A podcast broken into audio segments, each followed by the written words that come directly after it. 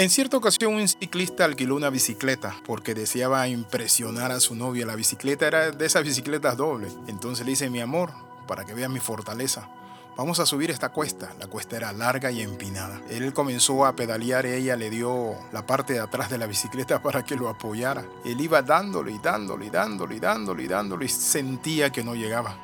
Cuando llegaron a la cima, el muchacho se tira al piso prácticamente sin aire sin respiración, cansado, y le dice, wow, qué duro estuvo eso. Y ella dice, sí, mi amor. ¿Y saben por qué costó más? Porque yo venía frenando.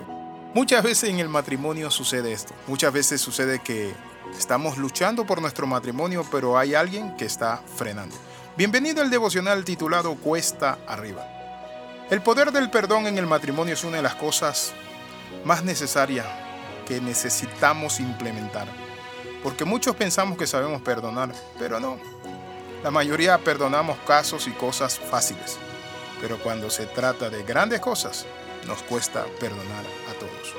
La Biblia dice de la siguiente manera. Jesús le enseñó a los discípulos y les dijo, oraréis así, Padre nuestro que estás en los cielos, santificado sea tu nombre. Luego les decía, perdona nuestras ofensas así como nosotros perdonamos a los que nos ofenden.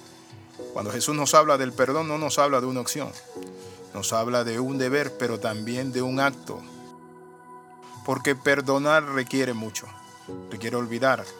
Pero por eso hoy vamos a compartir los aspectos importantes acerca de ese valor que se llama perdón. ¿Tienen ustedes como pareja muchas cosas que no han perdonado? ¿Tienen ustedes un gran listado de cosas del pasado que no se han superado y que simplemente están juntos por los hijos, por la circunstancia, la economía, porque son cristianos, por el que dirán, por la sociedad, etc. Pero no debe ser así. ¿Por qué? Porque ¿qué significa el perdón en el matrimonio? Perdonar es el don perfecto que se le puede ofrecer al otro. Por eso Jesús dijo, si no le perdonan a los hombres sus ofensas, tampoco vuestro Padre le perdonará. Entonces el perdón está en el corazón de la espiritualidad. Está en el, en el sentido estricto de la palabra, en el corazón del matrimonio. Un matrimonio que no tenga la capacidad de perdonar, un matrimonio que no tenga la capacidad de olvidar el pasado, de superar, de enfrentar nuevos retos, simplemente está condenado a estar un tiempo juntos y luego cada uno buscará su lugar, su posición. Un día tuvo un altercado un hombre con su esposa. El marido le dijo a su mujer, lo que me dices no tiene consistencia, verdaderamente eres una tonta, nunca comprendes nada. Ella, profundamente herida, escribió en la arena, hoy mi esposo me faltó el respeto. Así lo escribió en la arena. Continuaron el viaje, vieron un lago y decidieron bañarse, pero la esposa se enfermó. Y saben, a duras penas se metió al lago, pero cuando se metió al lago estuvo a punto de ahogarse. Entonces su marido la salvó en el último momento. Cuando ella volvió en sí, grabó en una piedra lo siguiente. Hoy mi marido me salvó la vida. Este le preguntó, ¿cuándo te ofendí? escribiste en la arena y ahora escribes en la piedra que te salvé la vida. Y ella dijo lo siguiente, escribí en la arena mi tristeza para que los vientos del perdón borraran la herida, y grabé en la piedra mi alegría para que ningún viento borre nuestro amor. Es por ello que nosotros necesitamos entender que el perdón es sacrificarse. El perdón no es fácil. El perdón es perder nosotros, es dejar nuestras reivindicaciones, es nuestro reclamo, dejarlo a un lado, dejar tantas cosas, tantas demandas. Entonces puedo decirle que esto no es fácil. Pero como dice Filipenses 4:13, todo lo puedo en Cristo que nos fortalece.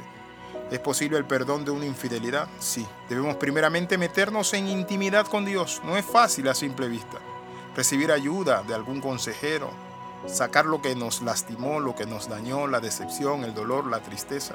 Nosotros los seres humanos necesitamos salir, fallarle a esa persona que amamos por nuestra naturaleza pecaminosa. Yo sé que es difícil, pero es allí donde necesitamos tener el reto de perdonar, donde necesitamos volver atrás, recordar el pasado, traerlo al presente, entregárselo al Señor, perdonar a la pareja y empezar un proceso. Cuando hablamos del perdón tenemos que entender que el perdón lleva tiempo, es un proceso de recuperación, es un proceso donde cada uno de nosotros necesita hacer un alto y perdonar. Oramos en esta hora. Padre, en el nombre de Jesús de Nazaret te pedimos que nos des un corazón puro. Ayúdanos, oh Dios Padre Santo, a perdonar, a perder, porque perdiendo también se gana. Desato a mi pareja, Padre Santo, las ofensas, la infidelidad, el dolor, la tristeza, la burla, la pena, la vergüenza, tantas cosas, oh Dios, en el nombre poderoso de Jesús. Y ayúdanos, oh Dios Padre, a lanzarnos ambos como pareja en este proceso de restauración y de sanidad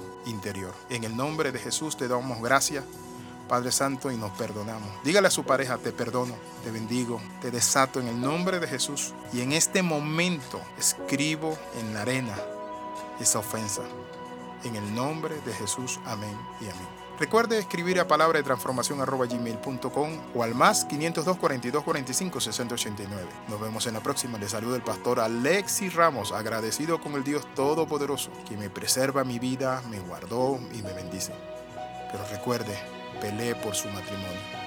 No deje que se pierda. Hagan la inversión más grande. Peleen por sus hijos. Y si no tienen hijos, peleen por esa relación. Luchen y díganle, Señor, ayúdanos y Él va a estar ahí. Bendiciones de lo alto. Nos vemos la próxima.